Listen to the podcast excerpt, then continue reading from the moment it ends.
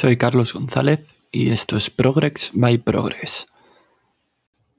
Bienvenido al segundo episodio de Progress by Progress, las noticias que querrás conocer sobre tecnología, entretenimiento y economía digital. Es viernes 9 de octubre y comenzamos.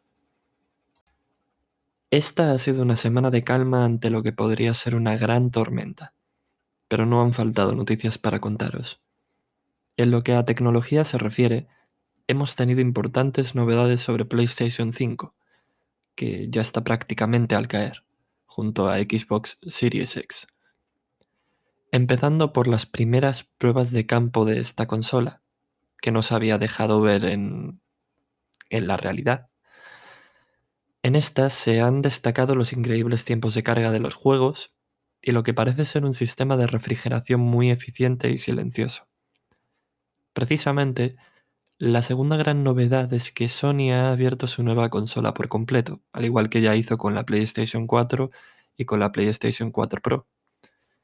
Y en este diseño sorprende tanto el nivel al detalle, que se nota hasta en la base de la consola, con un compartimento para guardar el tornillo necesario para colocar la PS5 en vertical, como el sistema de refrigeración de esta, cuyo tamaño, bastante grande, pero que esperamos que sea suficiente, y novedades como el uso de metal líquido, que mejorará la transferencia del calor generado por el chip de la PS5, dan a entender que Sony se ha curado en salud esta vez.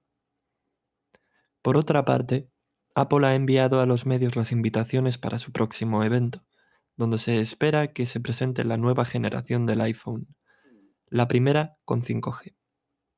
El próximo 13 de octubre será la fecha elegida para esta keynote, que al igual que la de septiembre o la WWDC, se tratará de una presentación online previamente producida en el Apple Park, la sede de Apple en California.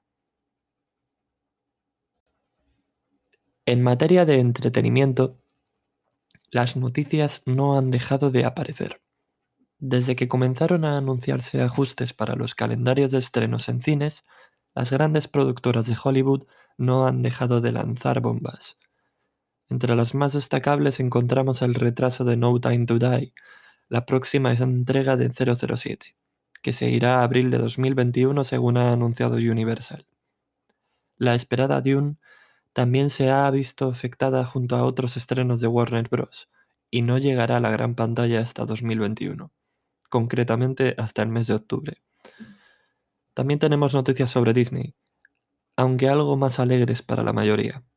Soul, la nueva película de Pixar, no llegará a los cines, sino que será estrenada en Disney Plus el próximo 25 de diciembre y estará disponible para todos los suscriptores, a diferencia de Mulan, que se estrenó en acceso premium e implicaba un desembolso adicional.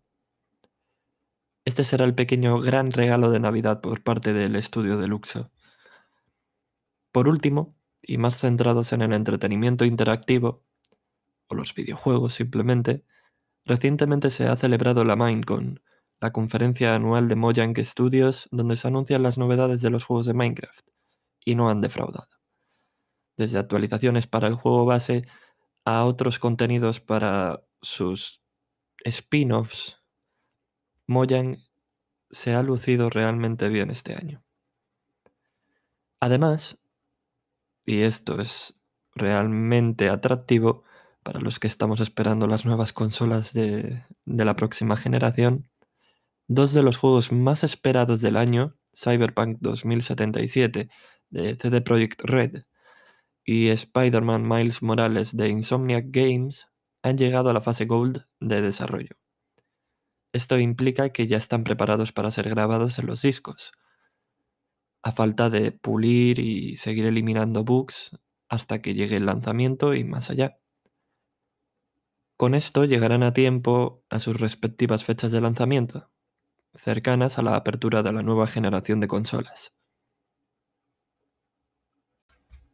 Por último, en materia de economía digital, hemos tenido una noticia interesante por parte de una compañía que ya no suele lograr tantos titulares hoy en día. IBM, el llamado gigante azul, se dividirá en dos compañías. Y es que su negocio de computación en la nube parece estar yendo tan bien que necesita su propia estructura. De esta manera, esperan poder dedicarse completamente con un equipo especializado y no estar dividiendo sus recursos, los recursos de una sola compañía, en los distintos negocios de, la actual IBM. Esperemos que esto logre el desempeño que algo tan importante y que tan en auge está se merece.